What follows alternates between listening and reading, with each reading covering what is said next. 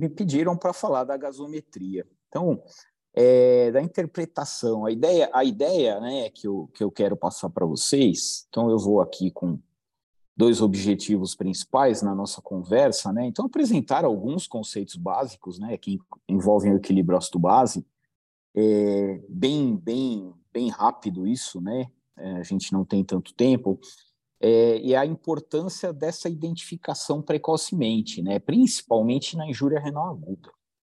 É claro que a gente vai avaliar o equilíbrio ácido-base também na doença renal crônica, mas eu, eu vou focar hoje no conceito da IRA, da injúria renal aguda. E aí a gente interpretar a gasometria e o anion gap. Eu coloquei aqui no, no tema, né, nefrologia, né, porque é desvendando na prática clínica, mas eu vou falar a minha interpretação dentro da nefrologia. O que eu quero dizer é o seguinte: é, não existem trabalhos diversos, né, é, publicados que avaliam o equilíbrio ácido-base, o desequilíbrio ácido-base, os distúrbios ácido-base em cães ou em gatos com doença renal, que seja aguda, que seja crônica. A gente sabe que ela acontece. Mas aquela história dá bicarbonato, não dá bicarbonato, quando faz, quando não faz, e etc., é... não tem muitos trabalhos publicados, diferentemente de algumas outras áreas, o intensivismo, por exemplo, é, que tem mais trabalhos publicados nessa linha. Então eu vou falar muito da minha, do meu modelo de interpretação da gasometria junto à nefrologia, junto ao que a gente tem feito e obviamente baseado na, na literatura. Eu vou mostrando algumas literaturas para vocês. É, então vamos lá. Então eu queria conceituar muito rapidamente o contexto de falência renal. Então, a falência renal, ou seja, a perda importante da função renal, ela pode acontecer na doença renal crônica, ou seja, existe uma tendência, né, a que a doença renal crônica seja progressiva e em algum momento, estádio 4 da doença renal crônica, ou 3 muitas vezes, uh, esses pacientes passam a apresentar desequilíbrio ácido-base. Então, já são pacientes que mereceriam a gasometria dentro, inclusive, da uma rotina de atendimento, tá? Então, os doentes renais crônicos, principalmente estádio 3 e 4. Uh, por outro lado, a gente tem que lembrar que os eventos indutores de IRA, de injúria renal aguda, eles podem ter três origens, né? Então, origem pré-renal, essencialmente redução do fluxo sanguíneo renal. Então, vocês vão ver muito isso aqui dentro da internação, então, hipotensão, hipovolemia, desidratação, se misturando ali no conceitos também da sepse. É, então, seria essencialmente uma ira de origem pré-renal, uma injúria renal aguda cuja origem é pré-renal. Existe a injúria renal aguda cuja origem é pós-renal, relativamente mais fácil de se identificar.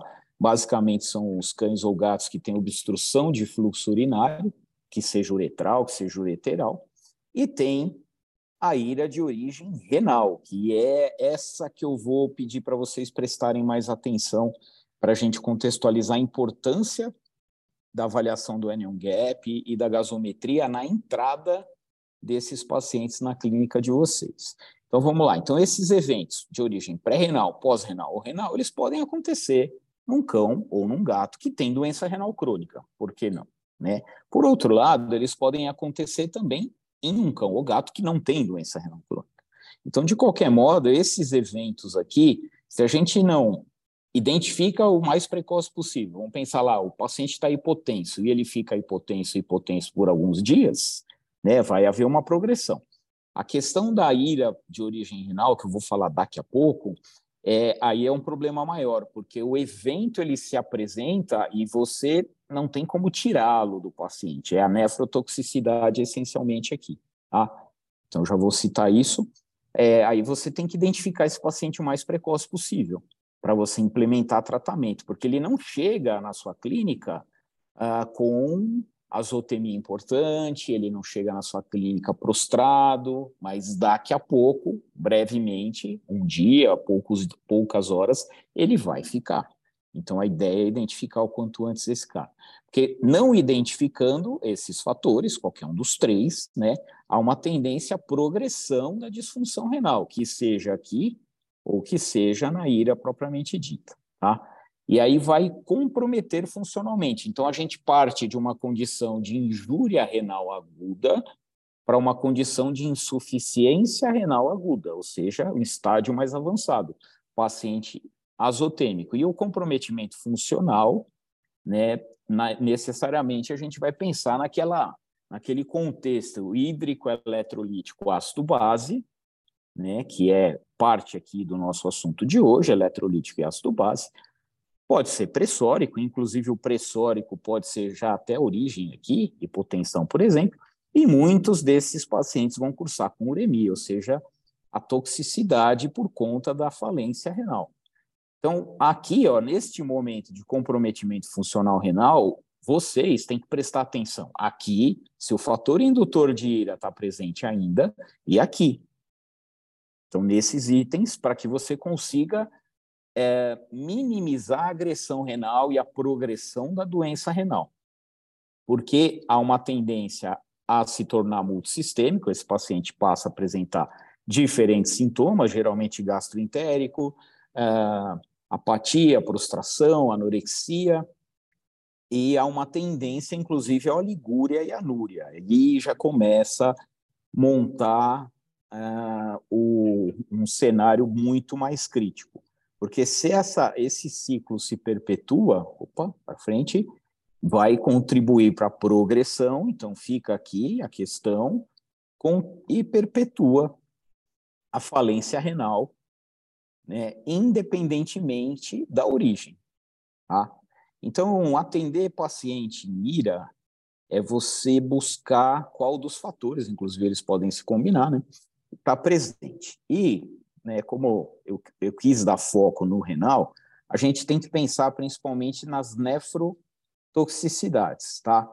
Então, uva em cães, então a uva é nefrotóxica para os cães, o lírio em gatos, então o lírio é nefrotóxico para o gato, não significa que o lírio está sendo ingerido pelo gato. Tá? Então tem evidências que, muito provavelmente, a, a, inalação do pólen do lírio vai gerar ira no gato. Anti-inflamatório, inibidor de ECA, né, o bloqueador de receptor de angiotensina também são uh, categorias de medicamentos que podem induzir ira. Então o clínico tem que estar sob controle e ainda mais se combinar essas duas classes de medicamento. O paciente que está usando anti-inflamatório vai usar inibidor de ECA ou bloqueador de receptor de angiotensina, tem grande chance de cursar com IRA. Tá? Então, isso aqui tem que estar tá sob domínio de vocês. Então, o um exemplo: chega no seu consultório um cão que hoje de manhã, ou um gato, né, que hoje de manhã estava bem e agora está prostrado, está apático, vomitou, não quis comer. Né? é, você vai examinar esse cão ou esse gato e ele vai estar tá hidratado, ele vai estar tá com a temperatura normal, ele vai estar tá, é, com condição é, corporal normal. É, então, ele não vai ter necessariamente alterações físicas nesse primeiro momento. Mas você precisa perguntar: poxa, se hoje de manhã ele estava bem e agora ele está mal, eu vou perguntar se ele for um cão, se ele ingeriu uva. E se ele for um gato, se ele teve contato com lírio nesses últimos dias, de ontem para hoje. Tá? Por quê? Porque se isso aqui fizer parte do histórico, ou dependendo da combinação de medicamentos que esse paciente está usando, você já tem que suspeitar fortemente de ira. E saibam que a injúria renal aguda, ela não começa já azotêmica e urêmica. Então, nesse primeiro momento, esse paciente ele não está com a creatina aumentada. Só que se você, você vai lá ver faz o exame físico, está tudo em ordem, medica para o vômito, manda para casa, no dia seguinte ele vai estar tá ruim. Então, é, estes são pacientes cuja, pacientes cuja suspeita é injúria renal aguda, eles precisam ser submetidos à gasometria e avaliação do anion gap, porque muitas vezes a pista da intoxicação está aqui. Tá? O etileno glicol poderia fazer parte dessa minha lista aqui, acabei não colocando. Então, no final do ano passado, a gente teve o problema com a intoxicação com etileno glicol nos petiscos. Então, é o mesmo raciocínio. E aí culmina né, com a falência renal, desequilíbrio eletrolítico e ácido base, que é o nosso assunto de hoje. Então, vamos lá, alguns conceitos aí. Não vai doer, vai ser bem tranquilo. Né? É, aqui, eu vou passar mais rápido. Tá? Esse gráfico que eu queria. Então, os uh, o íon hidrogênio, que é o que vai uh, ser formado no organismo pelo metabolismo, então, normalmente se forma o íon hidrogênio, é ele que vai determinar o pH daquela solução, no caso, o sangue, o plasma. Tá? Então, o ácido carbônico, o ácido lático, o ácido sulfúrico, o ácido fosfórico, os corpos cetônicos, eles são produzidos pelo metabolismo. Então, tem que ter um mecanismo de excreção disso. Então, são duas três formas, na verdade, para tamponamento, excreção e modulação, e não deixar esse acúmulo de hidrogênio se transformar numa condição de acidose e acidemia. Então, são os tampões, né? sistêmicos, os tampões químicos, o fosfato, né, por exemplo, o próprio bicarbonato, né, é a respiração. Então, o pulmão é uma forma de eliminação de ácidos, o CO2 é, é um elemento ácido, e os rins na regeneração do bicarbonato e também na excreção urinária de hidrogênio. E assim segue a vida, né? Então, o problema é quando algo se insere nesse contexto, né, nesse cenário, por exemplo, uma nefrotoxina, e esse paciente tem uma condição de acúmulo muito rápido de ácidos. Tá? Então, o que, que a gente tem? Tem dois modelos de avaliação do equilíbrio ácido-base. Tem o chamado tradicional e tem o chamado não tradicional. Então, um não é necessariamente melhor que o outro. Na verdade, parece que o não tradicional ele é mais completo, porque ele avalia outros aspectos e não só a questão de bicarbonato, base e PCO2. É, mas, na minha opinião, para você interpretar essa condição adequadamente, você precisa dominar essa aqui. Então, elas são complementares, na verdade. A tradicional é aquela tal da fórmula de Henderson-Hasselbalch, vou falar um pouco disso, não precisa decorar a fórmula, mas faz sentido porque é uma relação matemática entre bicarbonato e PCO2. E para interpretar uma gasometria, você precisa lembrar que existe essa relação matemática em termos de expectativa, tá? Então, a gente, quando vai interpretar uma gaso, você tem que ter uma expectativa. Por que, que eu pedi a gasometria? Pela doença A, B, C, D, X, Y, Z. Então, você tem que ter uma expectativa de qual distúrbio ácido-base deve acontecer naquele paciente.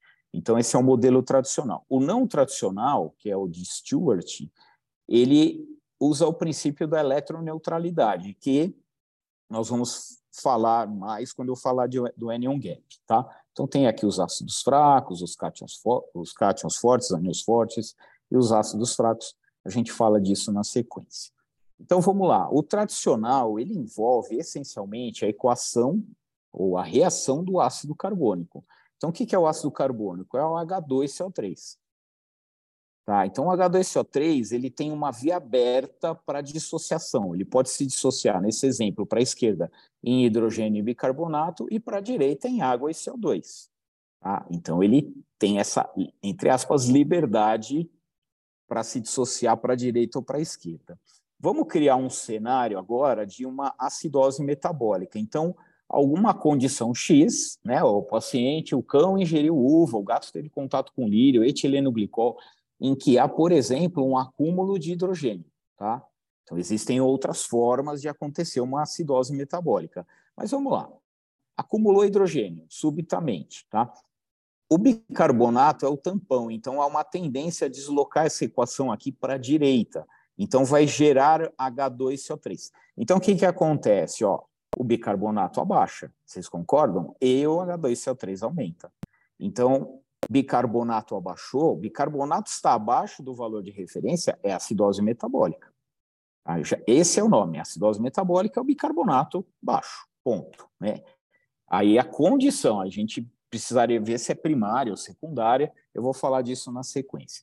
Então, voltando, essa equação se desloca para a direita, então vai gerar água e CO2. Não adiantaria ficar acumulando CO2, porque o CO2 é o componente ácido aqui. O bicarbonato é o componente básico, tá? Então, essa base está se transformando num elemento ácido. Então, nesse segundo, neste momento, aliás, não segundo momento, mas nesse momento tem que entrar o pulmão em, em ação aqui. Então, eu fiz essa ilustração desse pulmão, ela está bem antiga, né? daria para melhorar, mas representou aqui uma taquipneia. Então, olha que interessante, está tá deslocando a equação para cá, o CO2 sai pela respiração. Então, aqui a gente já começa a enxergar. Se o paciente tiver um problema de ventilação, de hematose, ele não vai excretar o CO2, o CO2 vai se manter aumentado. Imagina, então, já está acumulando ácido aqui, esse ácido não consegue sair do organismo, o cara entra numa condição de acidemia mais importante ainda. Mas vamos lá, vamos voltar aqui, tem um aspecto fisiológico e já fisiopatológico. Então, vocês veem que o CO2 tende a abaixar. Por quê? Que é para deslo deslocando essa equação para cá, é a forma de eliminação do hidrogênio do corpo. E mais, os rins entram em ação e vão regenerar o bicarbonato e excretar o hidrogênio também. Então, nós temos aqui tanto os rins regenerando o bicarbonato, quanto o pulmão excretando o CO2, e com isso a manutenção do equilíbrio ácido-base. Tá? Então, a gente, para entender a doença, né, ela, a doença que vai levar ao desequilíbrio ácido-base, é, a gente tem que primeiro, eu vou falar mais disso, eu tenho que prever a expectativa em termos desses distúrbios aqui de bicarbonato e CO2. Essa é a maneira que eu aprendi, estudei, fui buscar informação em relação à interpretação tradicional, tá? Então eu, particularmente, uso muito o bicarbonato e o CO2. Ah, mas tem um pessoal que usa o base excess, não tem problema, tá? É, na minha opinião, que não temos trabalho em nefrologia, por isso que eu uso dessa forma, tá? É, em, em, outras áreas tem trabalhos norteados pelo Base Excess. Então, quem está no intensivismo, por exemplo, acaba se norteando muito pelo Base Excess. Mas vamos voltar aqui. Então, a fórmula do, do pH, no caso sanguíneo, é essa aqui, tá? Não precisa se preocupar com esse monte de número, né? É, vamos definir só o conceito de alcalemia e acidemia. Na verdade, ó, Alca acidemia, vamos começar por aqui. A acidemia é quando o pH sanguíneo já está abaixo do valor de referência. A alcalemia seria quando o pH sanguíneo já está acima do valor de referência. Então, o pH sanguíneo abaixo ou acima do valor de referência numa condição de doença piora a situação do doente, tá? Então a gente chama de acidemia quando já está abaixo, tá? Então é importante antes de a gente continuar nessa conversa, entender que fisiologicamente ou existe um mecanismo de defesa do organismo para não deixar o pH variar. Então, como há uma relação matemática entre bicarbonato e PCO2, esses dois vão variando, que é o que eu mostrei no gráfico anterior, que vocês viram. Bicarbonato abaixa, PCO2 abaixa também, tá? Uma condição no exemplo lá de acidose metabólica ou para evitar uma acidemia. Então vamos resumir essa fórmula e vamos, ó, que o, o, o bicarbonato está no numerador e o PCO2 está no denominador. Então vamos simplificar nesse modelo aqui, ó, tá? Então existe uma relação matemática entre os dois para que o pH não se modifique. A ideia é muda os dois, mas não deixa o pH mudar.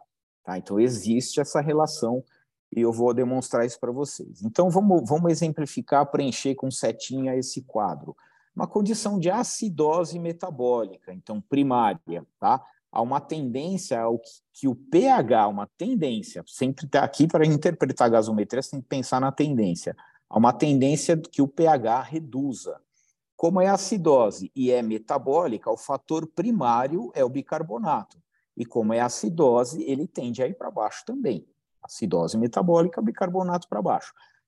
Para que, como o bicarbonato está baixando primariamente, para que o pH não abaixe muito, o PCO2 tem que abaixar também, numa mesma proporção. Então, uma, é uma relação matemática aqui. Então, tem que acontecer isso. Tá? Então, numa condição de tendência à acidose metabólica, bicarbonato primariamente abaixa, PCO2 secundariamente, compensatoriamente abaixa também. Então, nós temos essa situação aqui na primeira linha.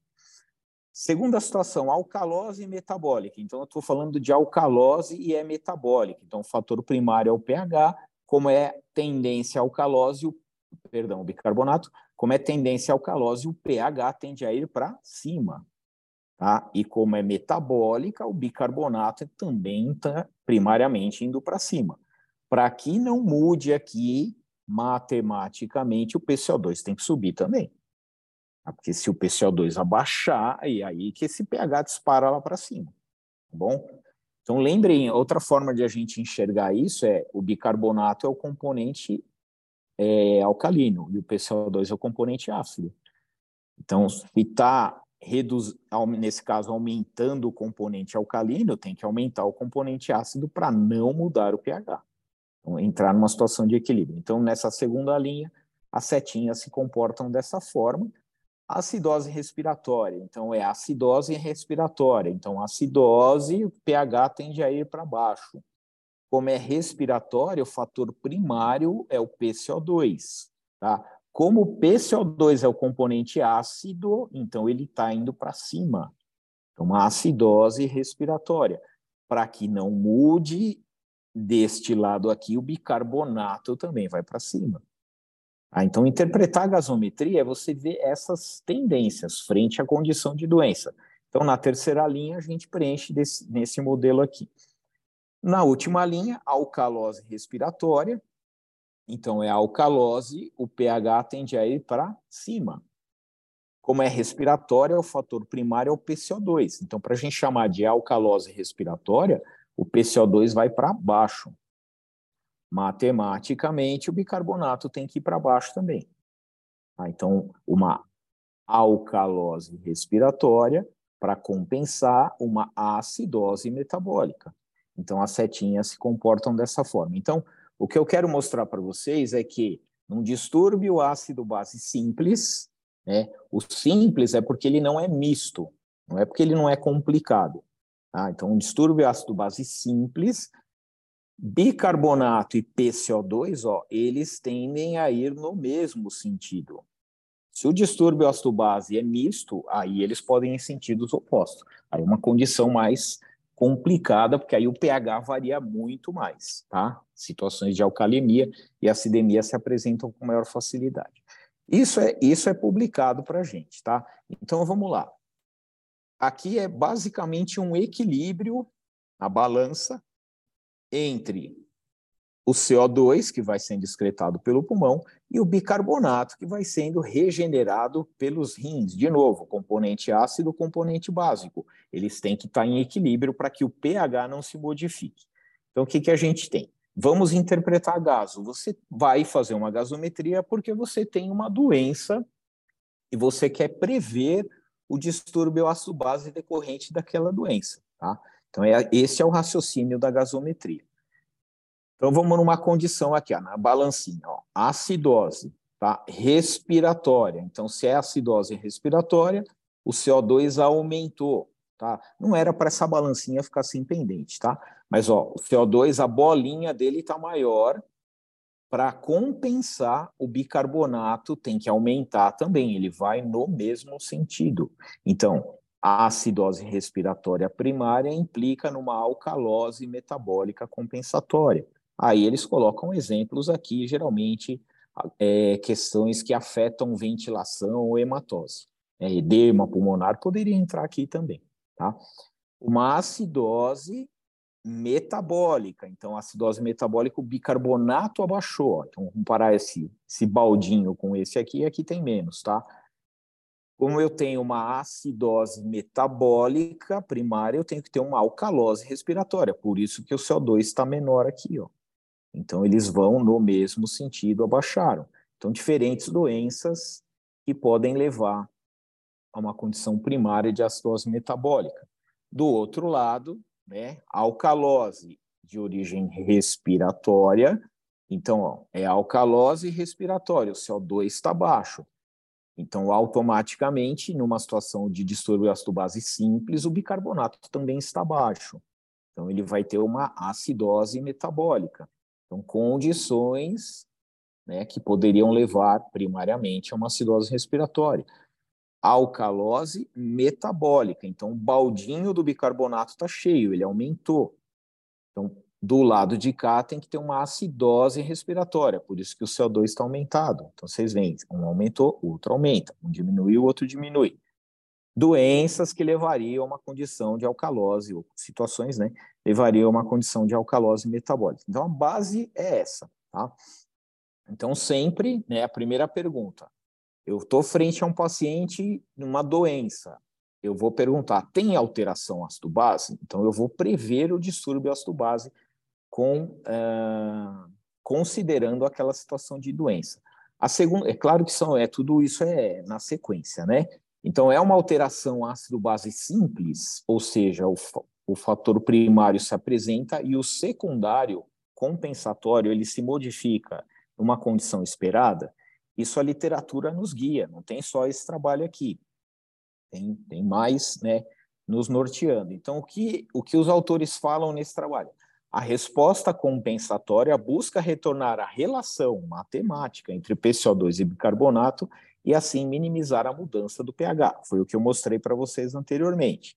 Então, o aumento ou a diminuição primária em um desses componentes está associado a uma variação prevista compensatória esperada na mesma direção no outro componente. Então, esses, essas duas linhas de texto aqui, elas foram só traduzidas do que está escrito no paper, tá? que é o que eu acabei de falar para vocês.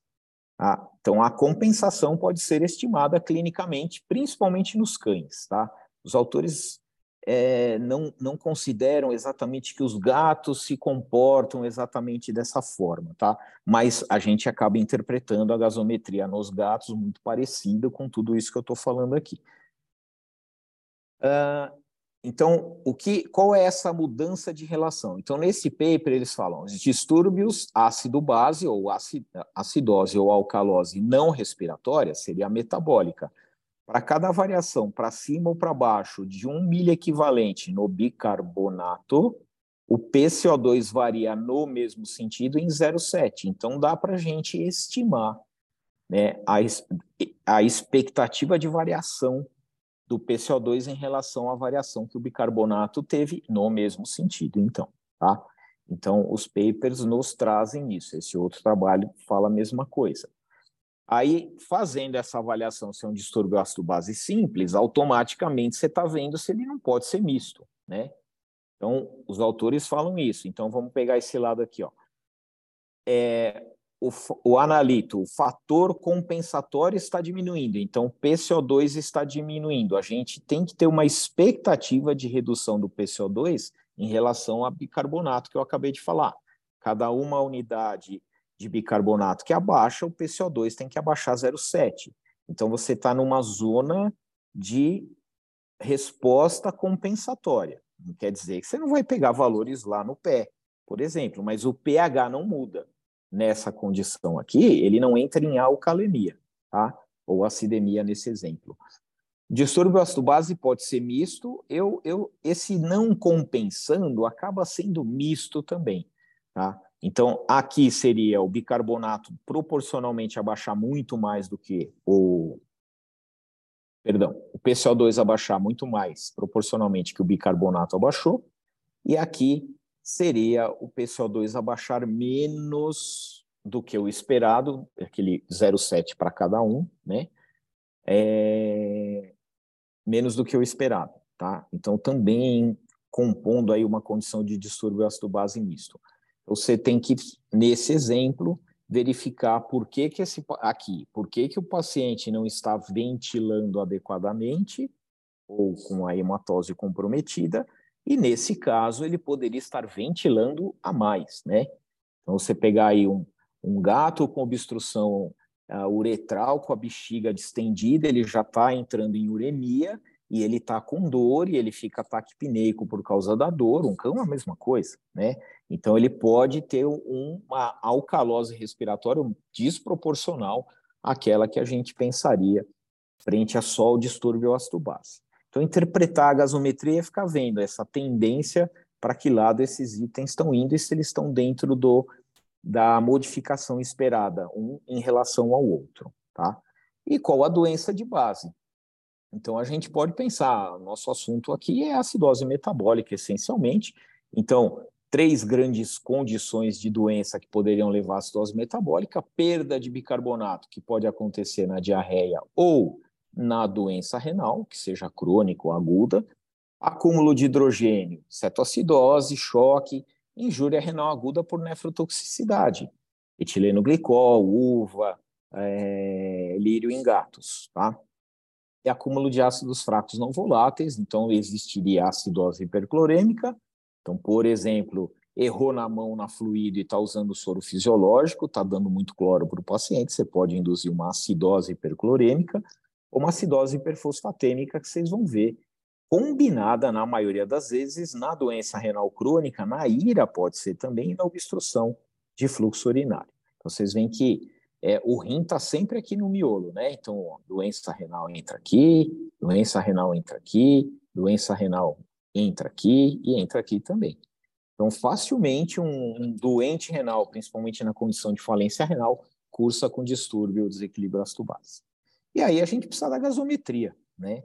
Então, esse aqui é só uma homenagem ao aparelho que eu acabei fazendo meu mestrado, essencialmente foi o mestrado era calciônico, mas eu fiz a gasometria, fiz os eletrólitos e a gente usou esse Omni 4, que era um aparelho da Roche. Nem existe mais esse modelo. Tem os Point of Care, o iStat, aqui é um exemplo, o Epoch, também servem, né?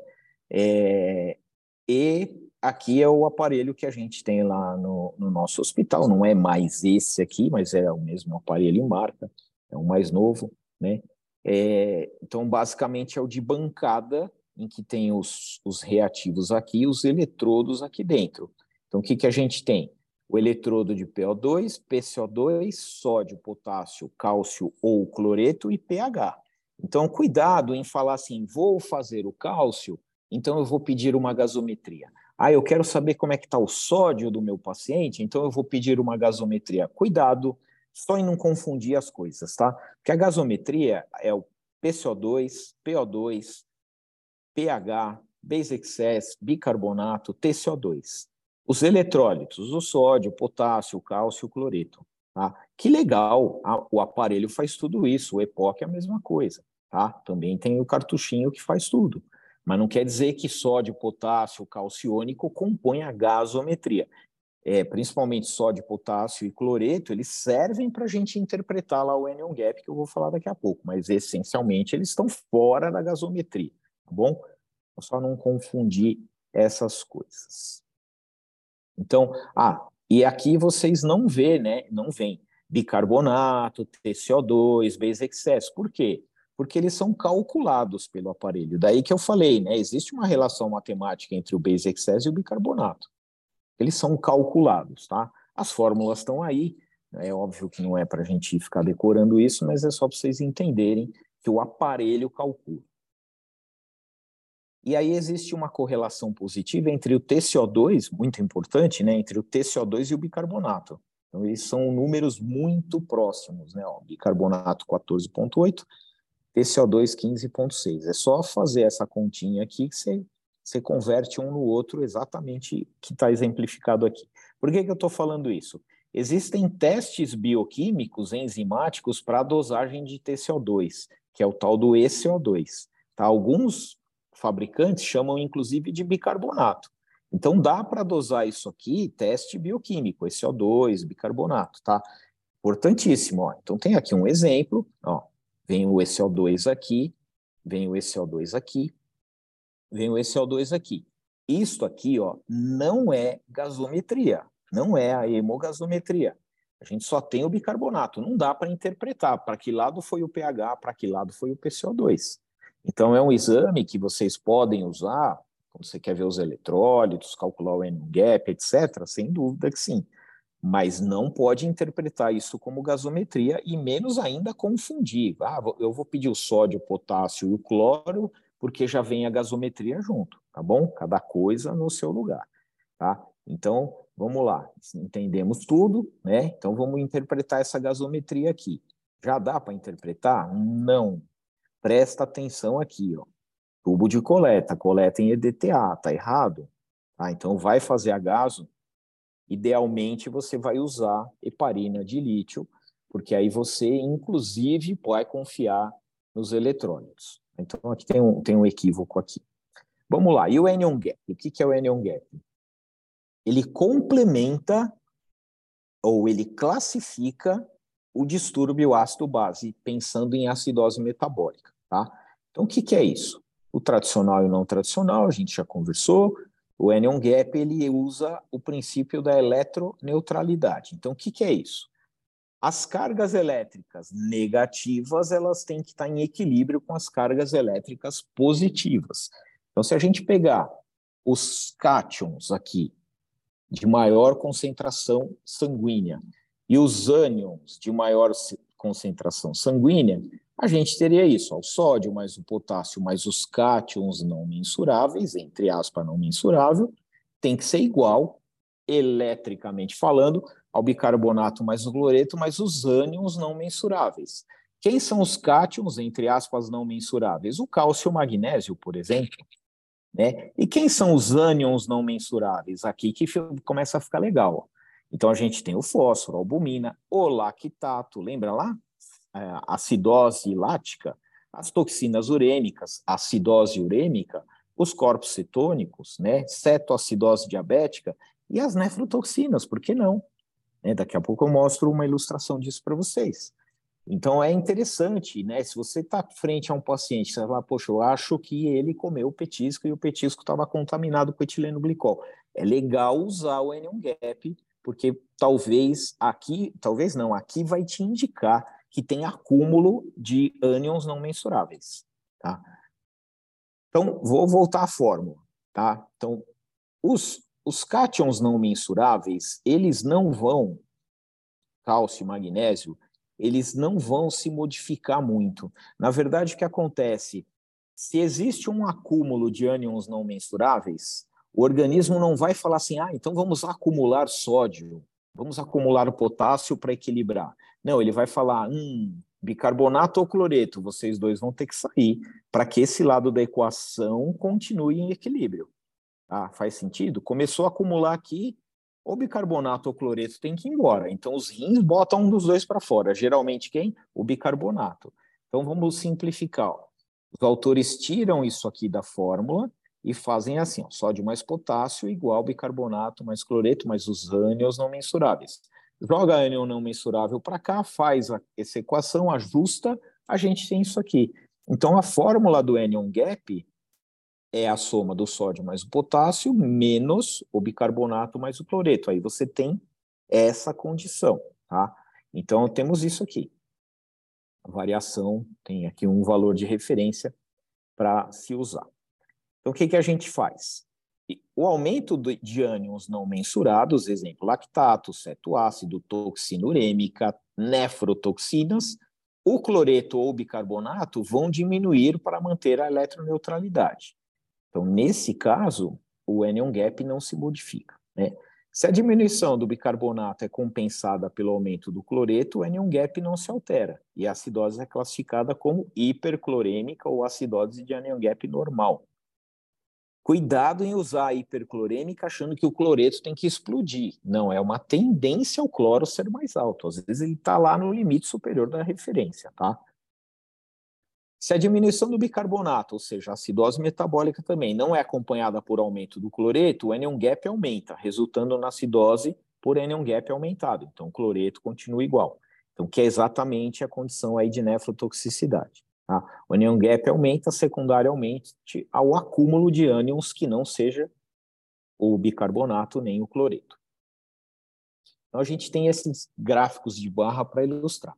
Desse lado aqui, ó, uma situação ácido-base normal, tá em equilíbrio. Aqui já entra condição de acidose metabólica.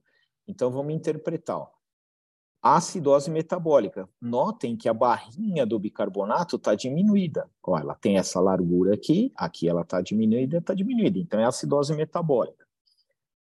Se existe uma manutenção do cloreto próximo do valor de referência, ó, o anion gap, que é essa barra aqui, ó, ela está aumentada.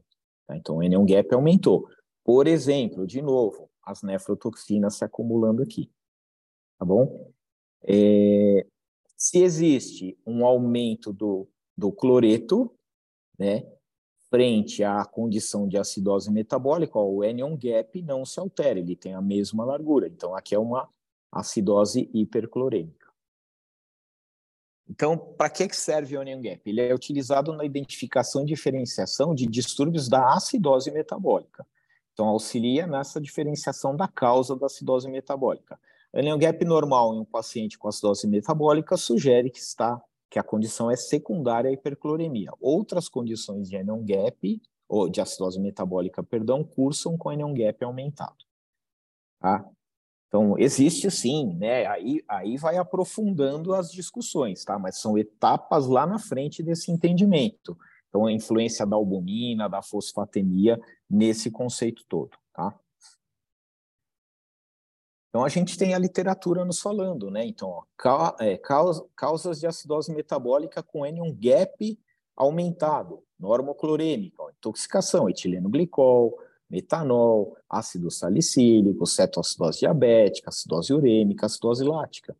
Então, é uma ferramenta importante quando vocês pegam esse paciente na entrada na clínica. Já pedi esse exame. Ah, então, todo cão ou gato que chegou para vocês vomitando subitamente, prostrado subitamente, vocês precisam perguntar se não teve contato com etileno glicol, uva, cachorro, lírio, gato, né? Se não fez uso de anti-inflamatório, né? De repente o tutor resolveu dar anti-inflamatório para o paciente, e aí você ganharia tempo já pedindo a gasometria e o anion gap, tá? E as outras situações que seriam com anion gap normal, seja hiperclorêmica, aí vem descritas aqui. Então, o que, que a gente tem? Ó? Anion gap aumentado, é, a gente vai classificar a acidose metabólica.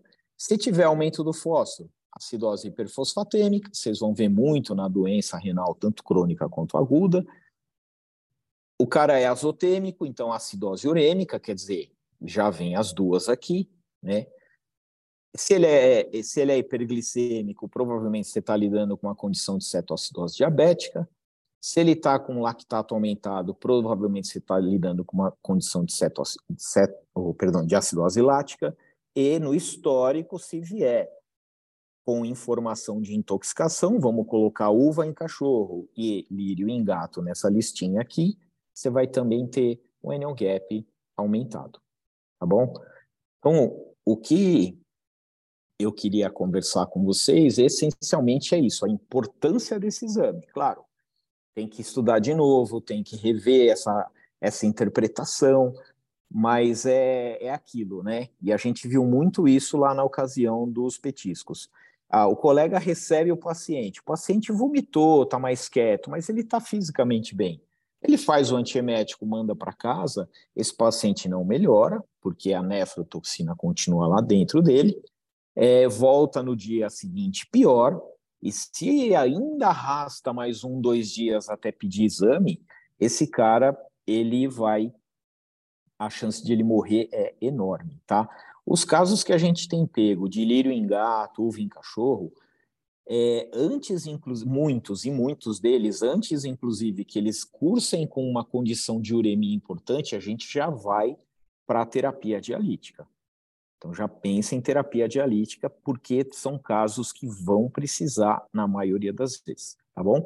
Aqui tá, tá só para ilustrar para vocês o, o livro, né, que nós publicamos o ano retrasado, em setembro de 21, é o Tratado de Nefrologia e Urologia em Cães e Gatos, eu e o professor Leandro Crivelente, tem vários outros autores que nos ajudaram com os capítulos, então fiquem convidados a conhecer.